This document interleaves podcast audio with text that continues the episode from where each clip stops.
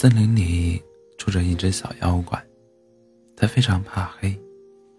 每当黑夜来临的时候，它就躲进自己的洞穴里，闭上眼睛，瑟瑟发抖。小妖怪非常希望能有一个朋朋友陪着自己度过可怕的黑夜，但没有人和他做朋友。大家都觉得妖怪才是可怕的。不知道从什么时候。传下的流言，把妖怪传得三头六臂，狞恶无比。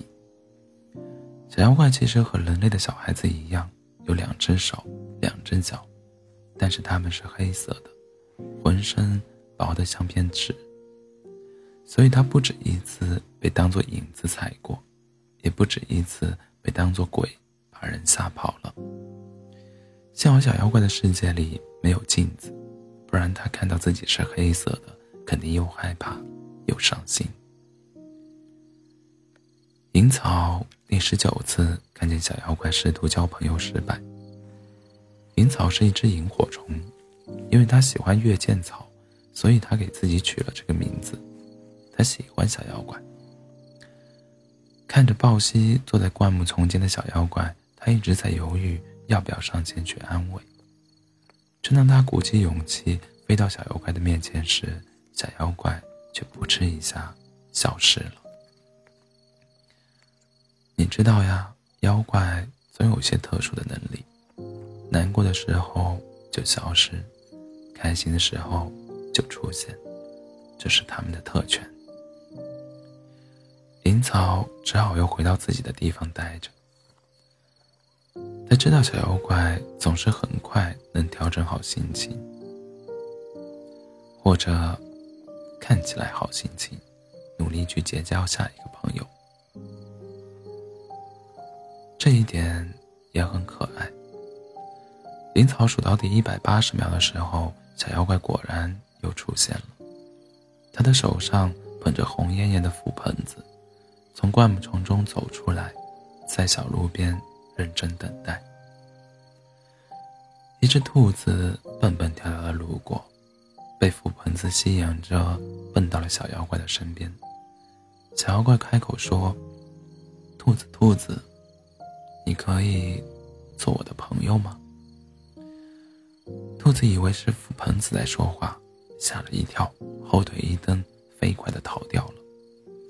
小妖怪沮丧了一会儿，决定等会儿。对方发现自己在开口说话。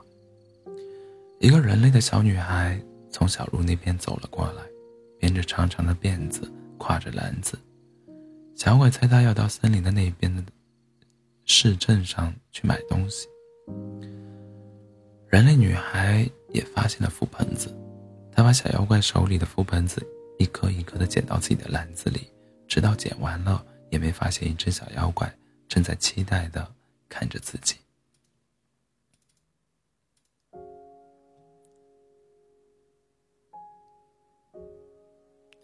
小妖怪一直不敢说话，怕女孩像兔子似的被他吓跑。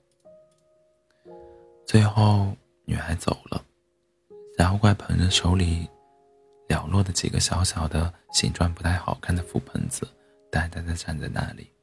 他觉得自己就像这几个可怜的覆盆子。孤单极了。银草拿出一百米冲刺的飞翔速度，哗的一声落在小妖怪的手里。小妖怪感觉自己的手心被烫了一下。我可以做你的朋友吗？银草的声音又轻又小，面对小妖怪的目光，他的勇气好像又一下子跑光了。他本来打算大声的喊出来的，但小妖怪还是听见了。银草和小妖怪做了朋友。当黑夜逐渐赶走太阳的光芒的时候，他们就待在小妖怪的洞穴里。银草虽然发出的光芒很小，却很明亮，让小妖怪觉得洞穴里没有一丝丝的温暖。小妖怪觉得洞穴里有一丝丝的温暖。他努力给银草讲自己听过的笑话和故事。银草告诉他，自己围观他交朋友失败的全过程。他们都笑起来。其实，你很可爱，樱草说。小妖怪害羞的红了脸。不过，你们都看不见，因为它是黑色的。